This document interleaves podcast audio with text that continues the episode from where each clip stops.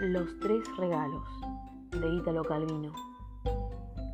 Había una vez tres príncipes que eran hermanos y los tres se habían enamorado de una hermosa princesa. Para mí, dijo el padre de la joven cuando le pidieron la mano de su hija, los tres son iguales. Pero no quiero que se peleen, así que les propongo una prueba. El que me traiga el regalo más hermoso se casará con ella. Los tres partieron presurosos en distintas direcciones. El mayor se cruzó con un mercader. Catalejos, vendo catalejos maravillosos. ¿Y cuál es la virtud de estos catalejos, buen hombre? preguntó el príncipe. Puedes ver lo que está a 100 kilómetros incluso lo que está detrás de los muros. El joven lo compró de inmediato y viajó a la posada donde se encontraría con sus hermanos. El segundo hermano se cruzó con un comerciante de alfombras. ¿Y qué virtud tienen estas alfombras?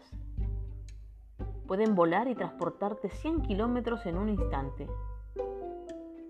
El príncipe pagó el precio que pedía el comerciante y viajó a la posada en un instante. Allí se encontró con su hermano mayor. El menor se cruzó con un vendedor de uvas. ¿Qué poder tienen estas uvas? Una de estas uvas en la boca de una persona moribunda la hará recobrar la salud, afirmó el vendedor.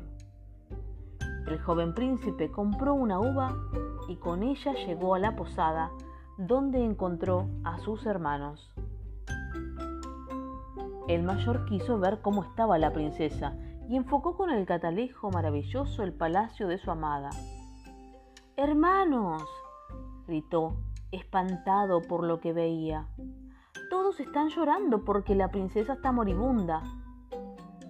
Suban a mi alfombra, ordenó el segundo.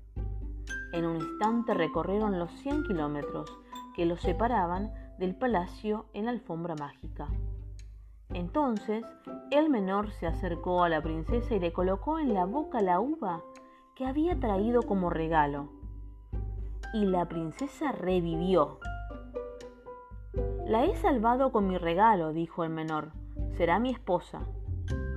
No hubiera llegado sin mi alfombra, protestó el segundo. No hubieran sabido qué hacer sin mi catalejo, gritó el mayor. Y se trenzaron en una terrible y áspera discusión.